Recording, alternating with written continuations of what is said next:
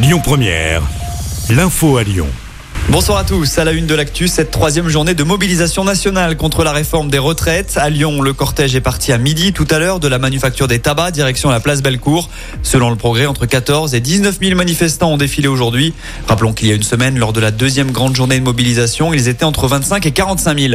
Conséquence de cette nouvelle journée de mobilisation, il y a des perturbations aujourd'hui. C'est compliqué dans les transports. Comptez un TGV sur deux à la SNCF, 3 TER sur 10 en Auvergne-Rhône-Alpes. À noter que du côté de la compagnie ferroviaire, la grève est reconduite demain. En revanche, les syndicats appellent à manifester, mais pas à faire grève pour samedi prochain. Le trafic TCL est également touché. On vous a mis le détail des perturbations sur notre site et notre appli. Et puis la mobilisation touche également les raffineries, dont celle de Fézin. Selon la CGT, environ 70% des employés sont en grève pour lutter contre la réforme des retraites. Deux suspects en garde à vue après un meurtre révélé par TikTok. Ils sont soupçonnés d'avoir tué un homme dans un appartement du Quai Perrache à Lyon. L'enquête a pu avancer rapidement grâce à la plateforme Pharos qui permet de dénoncer des contenus illicites sur Internet. TikTok a justement signalé une vidéo diffusée vendredi dernier sur son réseau social. Les policiers ont pu remonter jusqu'à la victime et ont découvert sur place deux autres hommes qui dormaient dans une chambre à côté. Âgés de 39 et 42 ans, ils ont été arrêtés. L'enquête pour acte de torture et de barbarie en bande organisée, elle se poursuit. Ouverture aujourd'hui du procès du meurtrier présumé de Romane. Cette étudiante de 21 ans avait été tuée par son voisin pour avoir fait trop de bruit alors qu'elle fêtait la fin du confinement. Le drame s'était produit le 16 mai 2020 dans un appartement du 3e arrondissement de Lyon.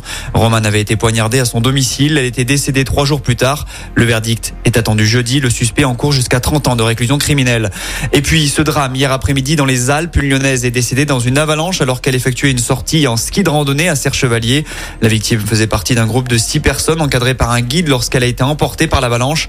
Une autre personne a été grièvement blessée. Le risque d'avalanche était pourtant limité hier. Une enquête est en cours. L'actu, c'est aussi cette tragédie en Turquie et en Syrie. Un nouveau séisme, le troisième en 24 heures de magnitude 5,6, cette fois a touché la Turquie. Le bilan encore provisoire ne cesse de grimper. Il fait déjà état de plus de 5000 morts et 20 000 blessés. La psychose autour des piqûres sauvages est retombée. C'était un sujet de vive inquiétude en février dernier. Plusieurs personnes s'étaient plaintes d'avoir été piquées à leur insu, souvent lors des soirées. Selon le JDD, 2077 plaintes ont été enregistrées à ce sujet, mais plus aucune depuis cet été. On passe au sport. Le Loup se renforce. Martin Pagerello s'est engagé pour deux saisons avec Lyon. Le demi-mêlée du stade toulousain jouera au Loup à partir de la saison prochaine. Et puis, on entre dans le Money Time pour faire quelques économies. Les soldes d'hiver se terminent ce soir. Un premier bilan évoque une hausse des ventes par rapport à l'année dernière.